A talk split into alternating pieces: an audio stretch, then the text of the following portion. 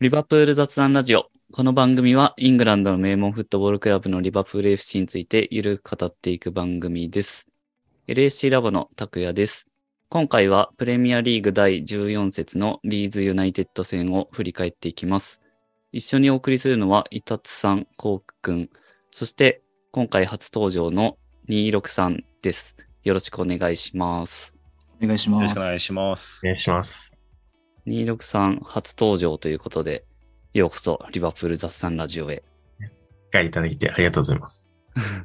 いきなりこんな負け試合の振り返りになっちゃって、ちょっと微妙なんですけど、最初にあの、簡単に自己紹介をお願いできればと思います。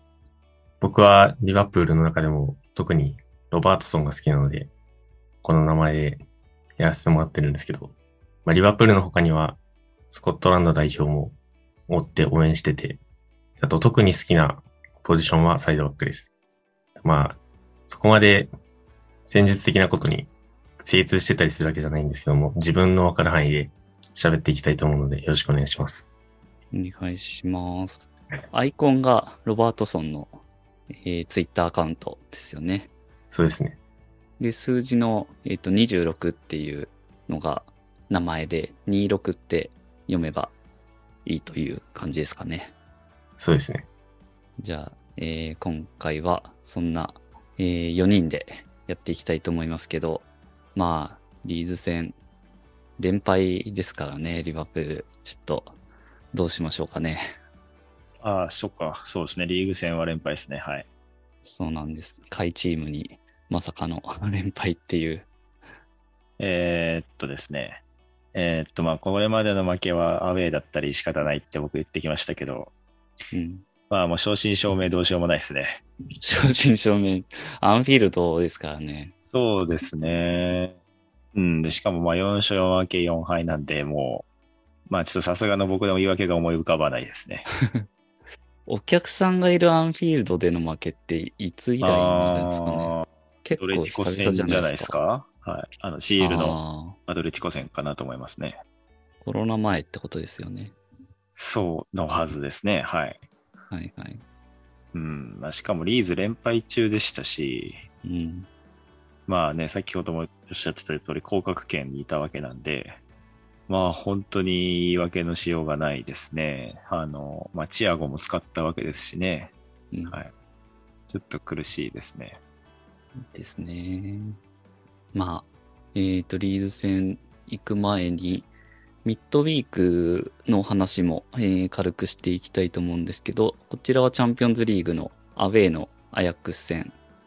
これは見事にグループステージ突破を決めると。うん。うん。これはまあ良かったですね。いや、最高でしたね、これは。はい。そうですね。あの序盤ね、いきなりピンチたくさんあって、ああ、やっぱダメなのかなって思いましたけど、まあ、運よく防ぎつつ、まあ、わりかし理不尽に追加点を重ねていって試合を終わらせたので、まあ、こういうのがやりたいことだよなっていうのは改めて感じた試合でしたね。うん。まあこういうのがね、続かないっすよね。いかうんせん。ん。えーチャンピオンズリーグがあって、あとはその後の出来事としては、ヘンダーソンの、えーアーセナル戦でのあの問題発言があったやつは、FA の調査結果として問題ないというのが出てましたね。そうでしたね。はい。うん。まあこれは、まあ当然でしょうっていう感じではありますけど、まあほっとはしたなっていう感じですかうね。ん。まあ、証拠不十分ってことっぽいですけど、うん。まあ言われた側の選手のね、気持ちはよくわからないっていうか、この後何か他の、えー、まあ何か追加の、まあはい判定に文句を出してるとかはまで調べられてないですけど、はい。まあ結局何もなかったのは良かったですね。はい。うん。お二人はこの辺は何かありますか？いや、まあ、差別発言はしてないだろうと思ってたので、まあ別に、そうでしょうとしか思わなかっ そうですね。た。はい。別に、特に、感じないって言ったらあれですけど、うん。まあ、まあ、うん。特にないですね。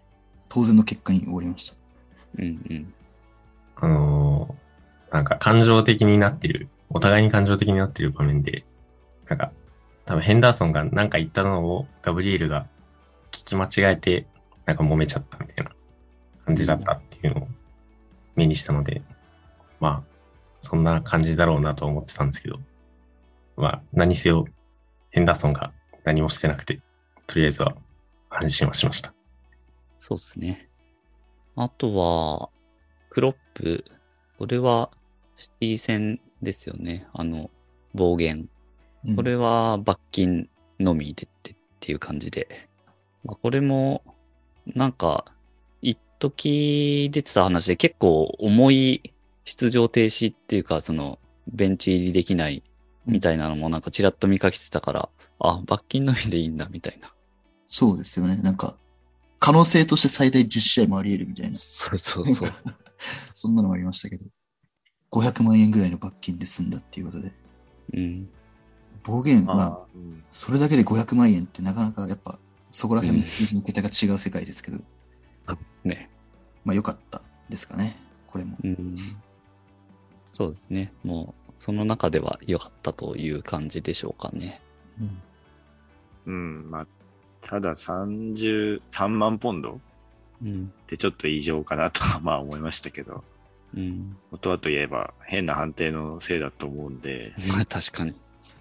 うん、まあちょっと他の事例でどれだけの金額が課されてるかまで見てないんだなとも言えないですけど、ちょっとまあ、まあ間違いを認めない人たちですよね。審判とか、まあ、イギリスのそういう権威持ってる人たちってそうですけど、はい。うん。まあでも試合に影響がなかったのは、まあ良かったと言っておくしかないですね。そうですね。まあそんないろいろが間にあって、えー迎えたリーズ戦でしたけど、まずスタメンでいくと、チアゴが復帰っていうところで、他はアヤックス戦と一緒ですね。スタメンの印象としてはどうですかね。個人的には結構、まあ、楽しみなメンバーっていうか、うん、まあ、連戦なんで疲労とかもあるかもしれないですけど、まあ、メンツ的にはいいメンツというか、うんそこら辺は揃えたかなとは思っていて、試合前は結構楽しみにはしてましたね。うん。あの、アヤックス戦で433だけど、中盤ダイヤモンドの442みたいな新しいのを採用してて、個人的にはそれで攻撃の感触は良かったと思ってたので、まあそれをリーグ戦でも続けて、まあ、いい結果を得られればいいと思ってたんですけど、けどって感じですよね。そうですね。イタツさんはいかがでしょああ、そうですね。完全に勝ちに行ったメンツなので、う。うん。もう勝つしかないと思ってましたし、チアゴが、ね、来た分、期待はありましたね。うん。まあ、アヤックス戦で、まあ、結果が出てたものを継続してっていうところと、連戦だけど、まあ次の、えーナポリ戦がまあ一応勝ち抜け決めてるんでっていうところで、その辺でのローテーションも想定してみたいな感じなのかな、みたいなとこですかね。そうですよね。うん。次休めるから、まあここはうん主。力を投入しようっていう。そうですね。まあ1位狙いに行くかとかちょっとわかんないですけど、ねえ。うん。その辺はちょっと、うん。あんま読めないところも正直あるけど、まあ、いずれにしろ決めてはいるんで、っていうところですかね。はい。で、えっ、と、試合開始すぐ、えっ、と、アリソンのキックからチャンスがありましたけど、これは決まらず、うん。やはり、連携ミスとか守備にほころびがあるから今日はつけ込む隙がたくさんありそうだなと思ったシーンでしたね。うん。ただまあ、逆に失点してしまうわけですけど、すぐに。うん。あもうこの先制点取られるっていうのはもうなんか、なんなんでしょうね。うん。うん、そう。見たことないパターンでしたしね、しかも。そう、よりひどくなってるというか、今シーズン最悪の失点だし、僕が今まで見てきた中でも一番最悪の失点だと思いますね。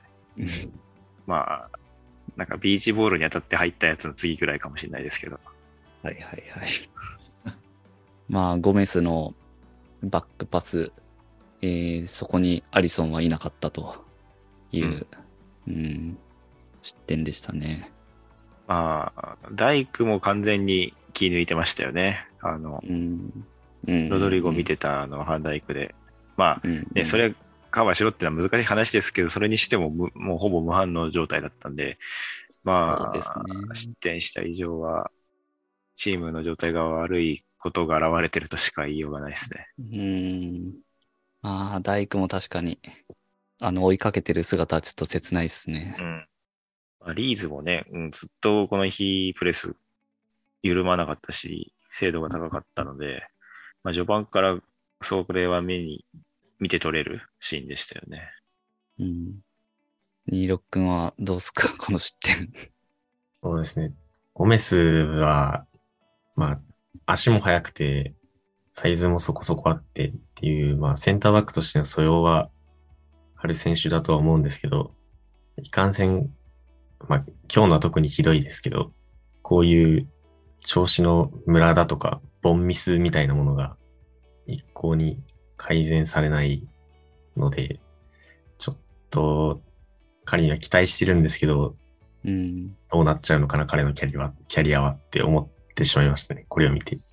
そうですね。最近ちょっと特に目立ってるというか、失点に直結してるのがかなりまずいですよね。そうですね。前節のフォレスト戦も、あの、彼のミスでファールでフリーキック与えてそこから失点みたいな感じだったと思うんで、なかなかちょっと目立っちゃってますよね。まあ、失点シーンとかまあそうですけど、まあ、ディフェンダーとしてはちょっと信頼は置けないですよね。うん。うんまあ、能力の高さは、まあ、認めるというか、高いと思うんですけど、うんうん。まあセンターバックで考えるとちょっと難しいと思うし、なんていうんですかね、まあ、でもこの失点シーンって結構、なんていうんですかね、アリソンだから遅れたのかなっていうのもちょっとあって、うん。まあ、アリソンって、まあ、本当に足元もすごいし、どうにかできちゃうゴールキーパーなんで、え、センゴールキーパーに対してそんなバックパス出すのみたいなこと、試合中見てて結構思うことあるんですね。これゴメスに限った話じゃなくて、マティプとかも信じられないぐらいのバックパスのスピードでアリソンにつけたりするんですけど、これ、ミスったらどうすんだろうみたいな。ただ、アリソンだからなんとかしちゃってるだけで、過去の選手の名前出すのですけど、これミニョレとかだったら、うん。そんなバックパスは出さないだろうなって思うことは、まあ、これまでも結構あって。うん。そう考えると、まあ、ゴメスも、そうアリソンだから、まあ、なん、なんとかじゃないですけど、まあ、その信頼がゆえにというか、うん。まあ、確認して出さないっていうのは、ちょっと、こういうポジションなんでありえない話なんですけど、うん、ちょっと、あまりにもアリソン頼みすぎるバックパスだったんで、まあ、いつか起こり得たかもしれないミスが、まあ、ちょっと最悪な形で、まあ、実際、現実に起こっちゃったかなっていうのはあります。うん。なるほど。まあそうですね。できるだけ早くアリソンに戻してっていうところのプレーの精度っていうのはリバプールの強みだったと思うんで、まあ、それ自体というより、まあ、最近プレーのクオリティが下がってるゴメスがそれにトライして失敗しちゃったっていう部分が、まあ、大きな、まあ、良くなかったとこかなって感じましたね。今のを聞いてて。うん。一回、それこそ追いついて、自分がボール取ってるんで、余裕がないわけではなかったと思うんですけど、そうね、うん、直前のプレーは良かったもんね。ゴメスよく取ったなって思ったけど。まあちょっと難しい、彼の難しい部分が出ちゃったシーンでしたね。本当に。うんうん。えー、これで4分に失点するというところでもう相変わらず早い先制点を奪われるっていう、もう今季のずーっと続いてる流れですけど、えー、0-1スタートみたいなもう 感じですね。で、そっから、まあ、反撃って感じですけど、そっからのリバプールっていうところでいくと、どういう印象でしたかね？まあそもそも入りからそんなに悪くはなかったと思うんで、うん。まあ実際すぐに追いつけてるわけだし、うん。なんですかね。まあリーズのスタイルっていうのはあるとは思うんですけど、まあメンツもそこそこ揃い始めたというか、揃ってるだけあって、言うほど悪いものではなかったかなとは思います。良くもないけど。うん。入りは悪くなかったってのは僕も思いますし、まあ、クロップも同じようなこと言ってましたけど、まあ、いつも通り決定打には書くっていうのが続いちゃってましたね。それは、まあ、リーズのプレスが良かったっていうのもありますけど、うーん、まあ、いまいち、ね、プレスを剥がしきれないみたいなところ。あの、今までだったらね、去年もリーズには2005系9-0で勝ってたみたいな話、紹介も中継でされてましたけど、で、一回剥がされるとリーズって結構苦しいチームなのに、そこを超えるだけの、まあ、スピードだったりがなかったっていうのが要因かなと思いますね。うんそれでもまあ、リバプールが14分に追いつくというところで、これが、まあ、サラースね。うん、そうですね。サラーは、そうですね。サラーがゴールの近くでプレーできてるっていうのが、この得点につながったと個人的には思ってるんですけど、今季の最初の方とか、まあ、特に右サイドの配置がめちゃくちゃで、なんか、アーノルドが中に入って、サラーが大外を張って、サラーがゴールに全然近づけなくて何もできないみたいな状況になったんで、まあこの試合は、アヤックス戦からもそうですけど、アーノルドが大外にいる時間も長かったし、サラーもゴールに近いところでプレーできてたので、この点は戦術的な改善も関係していい得点だったなと個人的には思ったんですけど、まあでもこの後決定機決めきれないっていうところもあるので、まあ一概には言えないかなと思います。うんまあ、このシュートはうまかったですね。うん。そうですね。よく合わせましたよね。足上げてね。うん。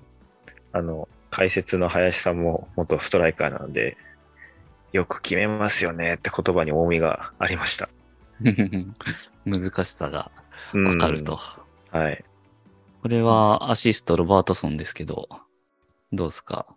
ロバ、ロボ好きのニーロックンとしては。そうですね。この試合、アヤックス戦もすごくロバートソンはパフォーマンスが良かったんですけど、まあ、この試合も、まあ、リーズの選手何人も置き去りにして突破みたいなうんうんうんうんシーンもありましたし、結構目立ってましたね、そういうの。いつも通り守備にも奔走してましたし、まあ、攻守両面でロボの良さが光ってて、個人的にはそこは嬉しいポイントではありましたね。うん。フォークはどうですか？この同点ゴール。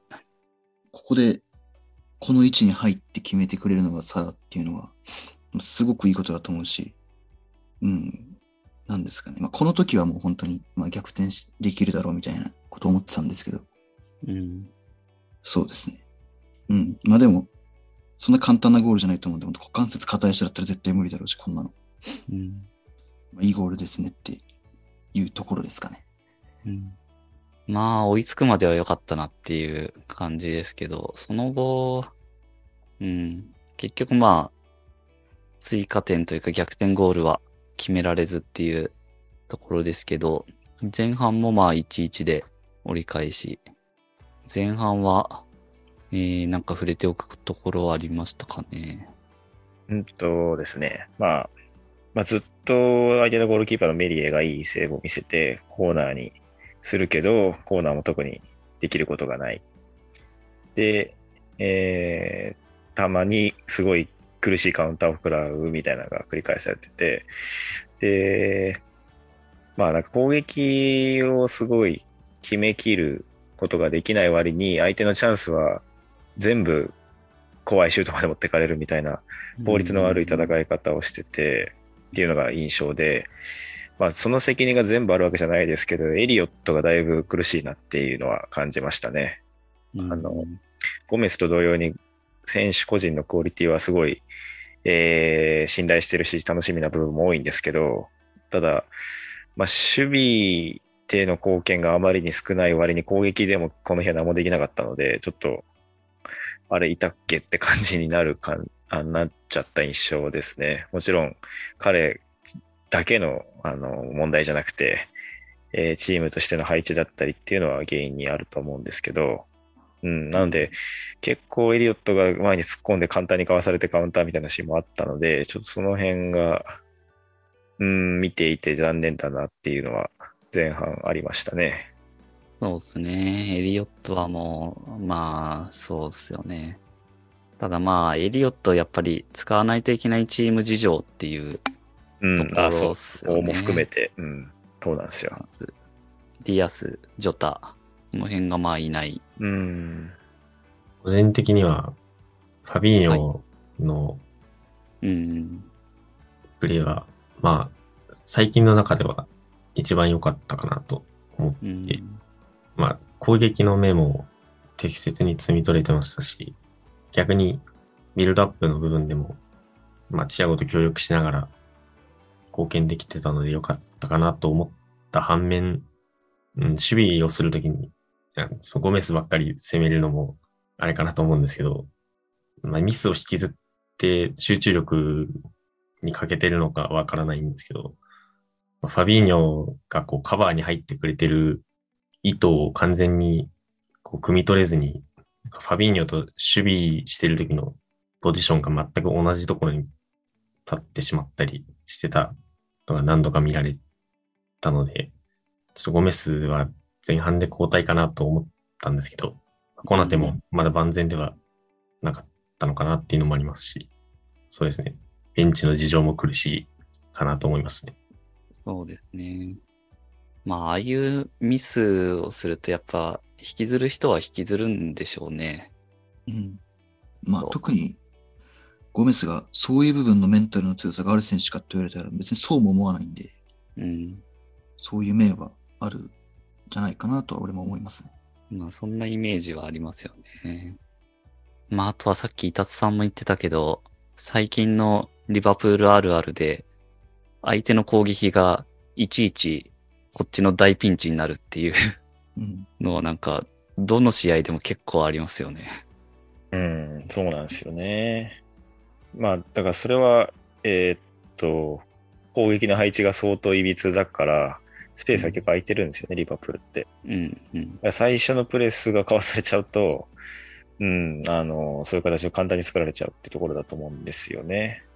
16分ぐらいに右サイドからの攻撃で、えーっと、フィルミーノがフリックして、さらにすごいいいボールが来て、クロスが押し込むヌニエスに届かないみたいなシーンもあったんですけど、あれ、サラーがタッチラインにいるよりずっと前、もうビルドアップが最終ラインで始まるぐらいの時にもうアーノルドがサラーより前で、しかも内側にいたりとかしたんで、うん。で、結果サラーがいいパスをフィルミーノに倒したんで、で、エリオットも、まあそこはおとりの動きをしてたから良かったんですけど、もしそのパスがカットされてたら相当のピンチになってたと思うんで、まあ、えー、なんだろう、そのね、チャンスシーン自体はすごい興奮したんですけど、まあそういうのとの裏返しかなっていうのは、えー、まあずっと思ってるというか、繰り返されている状況かなと思いますね。うん。まあそれこそ以前トリコさんとかと話した時に出てるんですけど、まあそういうことをする、なんていうんですかね、リスク。うんまあ、それだけのハイリスクを取るだけのメリットが今リバプールにあるのかって言われたらないですよね。実際それが今伊達さんが言ったように通らなかった時にピンチになるわけだから、まあ今リバプールがそんなハイリスクな選択をして、まあ裏目に出ることの方が多いんだから、なんでまあそれを続けているのかなっていうのはちょっと思っちゃうところですね。うん。そうですね。まあ、ハイリスク、ハイリターンな攻撃をするなら、まあ、構造的に、まあ、これはプロップは得意じゃないですけど、まあ、構造的に選手が判断したり、プレイしたりする時間とかスペースを十分に確保するような戦術を取るのか、まあ、もしくは、それをカバーしてあまりやるぐらい能力の高い選手を揃えるかしかないと思うので、まあ、今のリバプールは、まあもちろんチアゴみたいにスーパーな選手もいますけど、年齢的にもだんだん能力が落ちてきている選手が多い中で、まあ、そういう戦術を取る時期はまあ過ぎつつあるのかなと思いましたね。うん。うん。いえーで、ハーフタイム挟んで後半行くわけですけど、何か変化は見られましたかね？いや、あまり、えっと、そこら辺は感じられずに、15分っていう早めのタイミングで2枚変えましたよね。そうですね。60分に、エリオットに変えてカーティス、ファビーニョに変えてヘンダーソン。うん。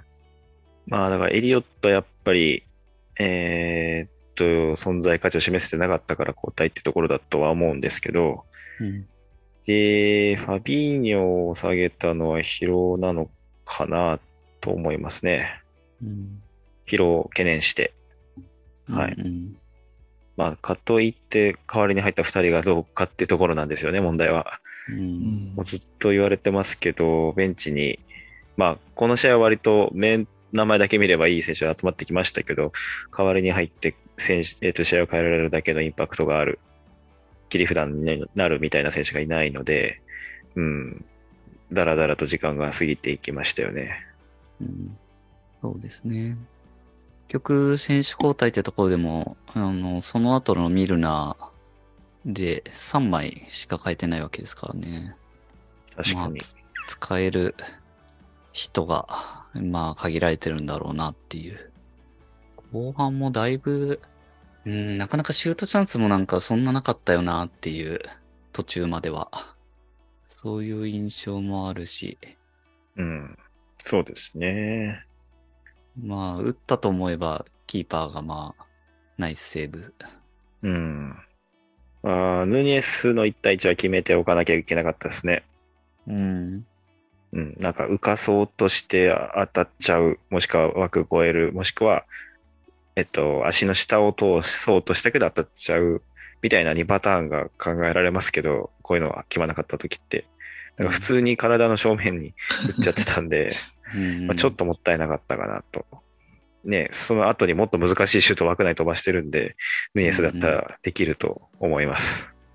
ね、まあ、あとは、ニエスが決定機を外してしまった後に、まあ、もう一度自分にチャンスが回ってきた時に、自分でも打てたかもしれない局面でパスを選択してたのがちょっと気になりました。うんうん。僕は本当に彼のことは好きなんですけど、うん、まあ好きだからこそ、なんか彼には、まあ、ストライカーとしてのエゴじゃないですけど、もっとガツガツした面を見せて、チームにいい影響を与えてほしいなと思ってたので、そうああいうところでは自分で積極的に打っていってほしいなと思いますね。でもその後のカットインしてからペナルティーエリア外から狙ったシュートは素晴らしかったと思います。うんうん。そうね。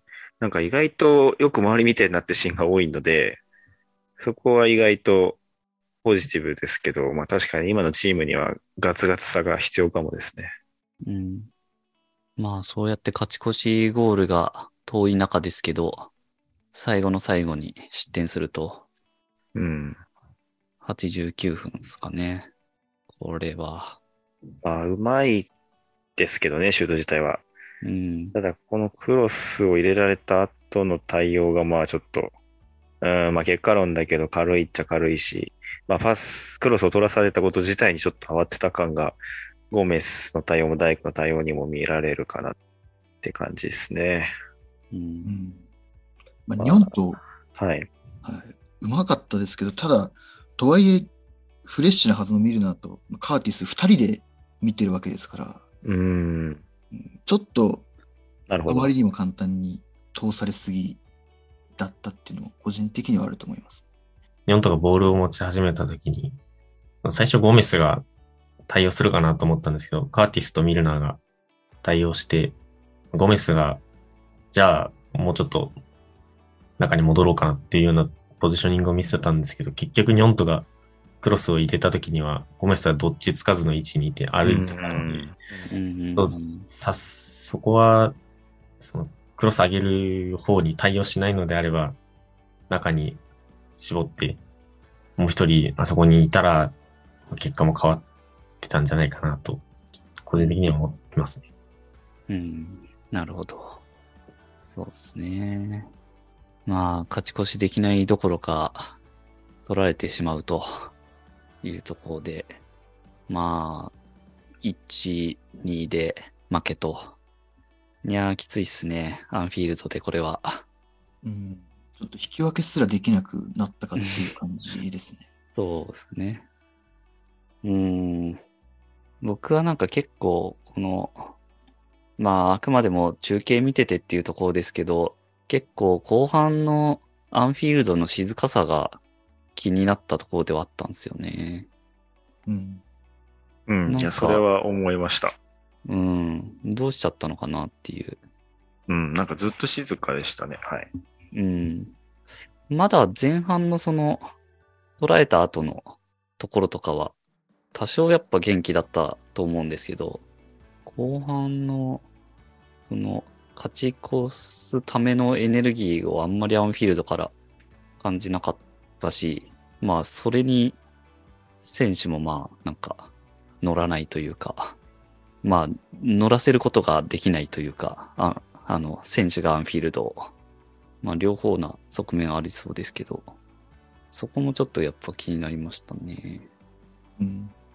確かに、どっちが先かっていう話でもないとは思うんですけど、うん。まあ、実際に画面越しで見てても、まあ、ここ最近のリバプールは、なんていうんですかね、パッションとかエネルギーとか、うん。まあ、そういう本来もクロップのリバプールが持ち合わせていた良さっていうのが、まあ、そんな感じられなくて、むしろ対戦相手の方が生き生きとしてるし面白いサッカー、もう毎度のようにしてるなっていうふうにもう思っちゃうんですよね。うん。なんでまあ、なんていうんですかね。それを返すために、まあ、サポーターが大歓声で後押しっていうのもわかるんですけど、まあ、拓也さんが言ったように、じゃあそのサポーターがそうしたくなるって言ったらあれですけど、そうさせるようなプレーを選手たちが実際ピッチの上で見せているのかっていうと、まあ、それはそれでまたちょっと疑問というか、まあ、そういう部分があるので、うん、まあ、いい循環ではないですよね。うん。ですね。いやー、だいぶきついチーム状況なってきましたけど、いよいよ、どはいうなりますかね、こっから。うん。なんか型を決めきれずにずっとここまで来ちゃってる感じはありますよね。うん。まあ、ヌニェスを入れたから、今までと違うやり方をやります。それが何を目指してるのかっていうのは、まあ、怪我人が多いこともあって、見えてこないというか、まあ、これは、ちょっと妄想したことなんですけど、チアゴをもっとパス専念させられないのかなと思ったんですよね。うん。もしくは、フィールドの真ん中に置きたいと。うん。で、ちょっと思い出したのが、あの、えーっと、笑わないでほしいんですけど、アンチェロッティのミランってすごかったなと思って、あの、ピルロ絶対無理でしょみたいに言われてたのに、ピルロ真ん中に置いて、両脇にガットゥーゾとアンブロジーニってとにかくもう、ピルロを守るためだけにいますみたいな選手を置いたんですよね。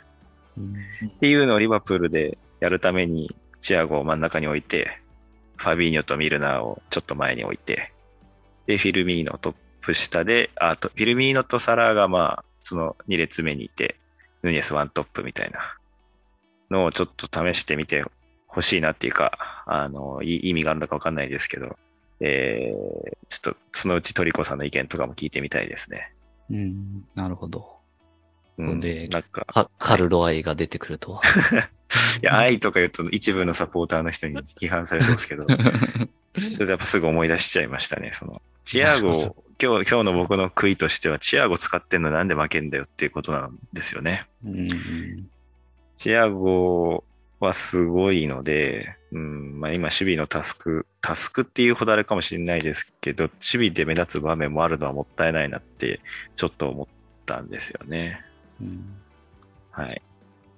で、ね、ヌニェスの裏抜けだってチアゴからいいパスが来ればみたいな想定だったと思うんで、うん、そのストロングを、に全振りするぐらいの、なんというか特徴が今リバプールに必要かなと思いますね。どっちつかずになってる感じがあるので。そうですねう。ん中盤に関して言えば、後半で2人変えましたけど、中盤の選手を。うん。まあ、ファビーニョは、まあプレイタイム制限があるのか、疲労が蓄積してるのかっていうところは、あるので、まあ違いには言えないですけど、まあそれでも代わりに入ってきたヘンダーソンとカーティス、まあ、特にカーティスですよね。カーティスが、うん、カティスはなんか状況判断があまりにひどかったし、パスズレも結構散見されましたし、まあ、守備でもそんなに強度があったとは言いませんし、特に最後の失点のシーンなんかそうですけど。っていうところで、まあ、台所事情が厳しいっていうのもわかるんですけど、果たしてあの選手交代は適切だったのだろうかっていうような気持ちはありましたね。中盤を見てて。だからまあ正直意図があって、まあ、こういう選手を変えたとか、そういうことじゃなくて、うん。うん、ちょっと下げなきゃなっていう人を、うん、出せるとしたらこの人かなっていうところから、ただ変えるっていうだけで、うん。うん、何かこう、カードを使っていい方向に持っていくっていうことができないし、できるのが難しい選手しか、まあちょっとベンチにいないっていう側面もあるんで、難しいですけど、うん。まあちょっとやっぱ厳しいですよね。うんいやー、この回の締めをどうしようかっていう感じなんですけど。いや、あの、なんですかね。まあ、勝てないのは辛いですけど、まあ、サポーターがどうあるべきみたいな話も、まあ、僕はあんまり意味ないと思っていて、うん。うん。うーん、まあ、でも、リバプール好きなことは楽しいよねっていう話をみんなに実感してもらえるために、やっぱりこういうラジオだったり、ウェブサイトだったりで、そういうカルチャー面をもっとね、紹介していかなきゃいけないなと思いますし、だからピッチの外の話にも目を向けていくっていうのがそういうのにつながっていくんじゃないかなと思うので、まあそういう、えー話をまあ我々もしていきたいですし、えーそういうところに目を向けてもらうことがいいこいいことにつながっていくんじゃないかなって思いますね。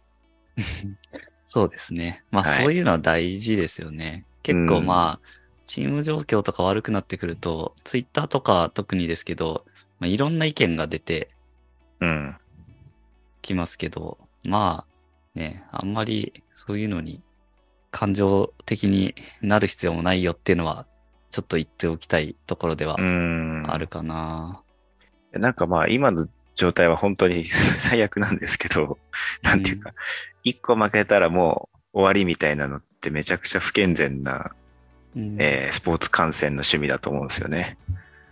たまにはまあアホみたいな負けもあるけど、次は勝ったらめっちゃ嬉しいっていう風にしたいですよね。で、勝ってもなんか相手が弱かったからとか、この内容じゃタイトル取れないみたいなネガが出てきちゃうのは良くないなっていうのは思うんで、うん、なんて言ったらいいかわかんないですけど、スタジアムの雰囲気が良かったとか、面白いバナーがあったとか、僕の場合はその、初めて見に行った時に、すごい現地の人に優しくしてもらったので、まあ絶対一生応援しようと思ってるんですけど、まあそういう人とのつながりだったりとか、えーね、あの、試合以外の大事な部分っていうのも目を向けたりすると、うん、いいかなと思いますね。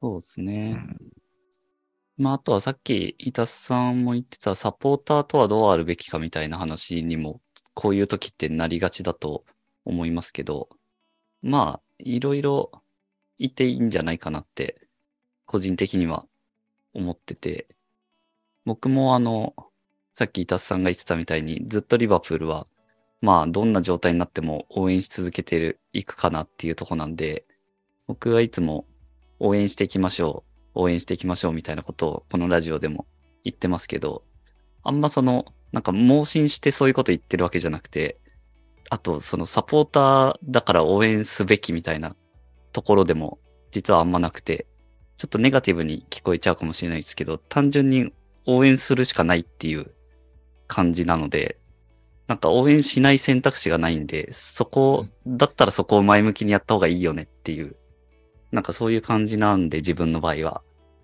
まあそれは僕の場合ですけど、なんか愛想つかしたんでしばらく応援やめますって人がいても、僕は別に否定しないかなっていうとこなんで、まあ、サポーターと言ってもいろいろいるのかなっていう感じではありますけどね。ただまあ、どうせ応援するんだったら楽しく応援した方がいいよねっていう、うん。まあ、一個人の意見ですけど。うん。そうですね。 agreeですし、あくまでこれですら、ただ一個人の意見っていうことで、みんながうおのおのね、あの、反芻すればいいかなって思いますね。うん全然正解のないうん。話というか、本当に意見なので。はい。ちょっと、26くんが初回にしては、なんか、すごい空気になっちゃったけど。そうなんですよね。まあ僕は、個人的には、まあ、本当にいろんな意見が、まあ、特にツイッター見てるとありますけど、まあたくさん様々な意見が飛び交うのって、別に悪いことじゃなくて、逆にとてもいいことだと思っていて、うん。まあ、例えば、まあ、僕なんかは結構、まあ、ツイッターでも、まあ、もちろん誹謗中傷とかにならないように最大限気をつけてですけど、戦術面とかに、まあ、批判を述べることもありますし、まあ、でも逆に批判を述べずに、こう、擁護じゃないですけど、肯定的な意見を述べてる方もいらっしゃって、でもこういうのって、例えば批判的な意見を持ってる人からしたら、まあ、こんなにネガティブになりすぎなくてもいいのかなって思えるし、逆に肯定的な意見を持ってる人からしたら、あ、そういう意見もあって、こういうところが改善されると、リバプールはもっと上向くんだな、みたいな感じで、こう、お互いにまあ、相手に配慮しながら、こう、楽しみ方の幅が広がるじゃないですけど、いい、いい雰囲気で応援したいですよね。せっかく趣味なので。そうですね。うん。本当そう思いますね。まあ、そのファンとしてのあり方、というかまあ、スタンスうん。って、まあ、いろいろあるって、まあ、さっき拓也さんとか言ってましたけど、まあ、そもそも、それって、個人の、まあ、パーソナリティの部分だと思うんですよね。その人の、がどういう性格で、どういう人間だから、こういう応援の仕方、こういうサポートの仕方っていうのが、うんまあ、あると思っていて、だから、ファンのあり方に正解があるわけなくて、だって、もうそれぞれ、各々の誰一人同じ人間がいなくて、みんなそれぞれ個性があって、性格がバラバラなんだから、一緒になるわけがないんですよね。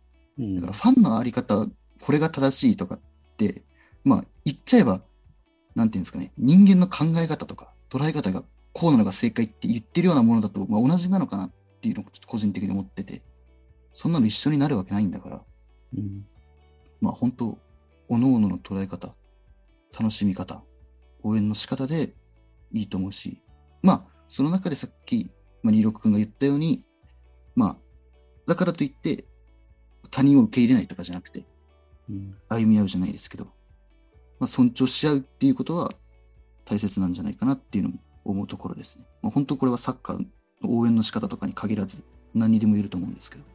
うんうん自分が主体的にこう、まあ、クロップのやってることとかに対して批判的に意見を述べるのは全然いいことだと思うんですけど、そういう意見に対して否定的になんか、ただ否定するみたいな、そういうのはちょっとどうかなっていうとこですよね。そうですね。まあ、その辺も難しい話ですけど、まあ、はい。繰り返しですけど、どうせ応援するなら楽しくうん応援したいよねっていう、こうですかね、僕としては。そうですね。そうですね。はい。同じものが好き同士なんだから、うん、いがみ合うというか、そういうのは、まあ避けたいですよね。本当に。という、まあ、今のチーム状況だといろんな話が出てくるんで、えー、まあ、このファンとはみたいな話もなんか流れで触れましたけど、試合はまだまだあるんで、次がナポリ戦ですね。ナポリ戦があって、週末は、えー、スパーズ戦か。うーん。スパーズ、勝ちたいですね。うん。難しいですね。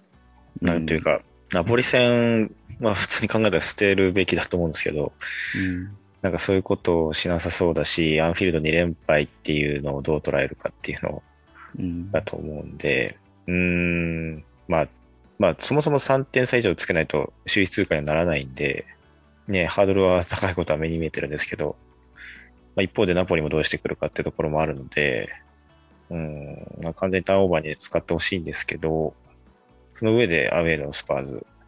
なので、うん、はっきり言ってこれ以上勝ち点を落とすわけにはいかないのは当たり前ですし、4位争いってなると直接のライバルになるので、うん、やっぱりね、ナポリ戦は捨ててでも、あの、スパーズ戦に照準を合わせてやっていってほしいというのが個人的な意見ですね。私も同じです。出ていいと思います。そうですね。僕も同じです。CL 首位通過しても、逆に首位通過した方が、2位の、その当たる2位のチームが、意外と1位のチームより手強かったり、みたいなうん。のを考えられるので、まあ、その不確不確実な方にかけるよりは、目の前の確実な勝ち点3を最大限の力で取りに行くっていうのがいいのかなと思いますね。うん、そうですね。ね。なんか首位通過の旨味があったことがあった覚えがあんまないんですけどね、チャンピオンズリーグ。うん。確かにグループリーグ苦戦した方が、うん。結果的には勝ち進んでるみたいなはいことが多い気がしますね。まあ優勝した年もそうでしたからね。うん。うん。まあそこはどうなりますかですね。うん。まあでもスパーズ戦はちょっとやってくれるんじゃないですか逆に。最近のその下位チームに弱いリバプール、そのリバプールあるあるみたいなやつが出てるってことは強いチーム相手には頑張るっていう、うん。その流れが多分来てるんじゃないかなって。いや、そうってなると、ここはいけるかも。まあ、ユナイテッドとか、アーセナルの時にもそれを期待してたんですけど、ちょっと残念ながらそうはならなくて。ただまあ、シティ戦でやればできる、やればできるって失礼ですけど、できるじゃないかと思ったんで、ちょっとスパーズ戦は、できればそういう形で、本当お願いしたいです、本当に。そうですね。はい。じゃあ、そんなところでしょうか。はい。はい。では、えー、と、今回はリーズ戦の振り返りやってきましたというところです。感想などはぜひ、えー、ツイートしてもらえると嬉しいです。この番組はリバプールを日本一応援するのが楽しい欧州サッカークラブにというミッションで運営している LSC ラボがお送りしました。それではまた次回。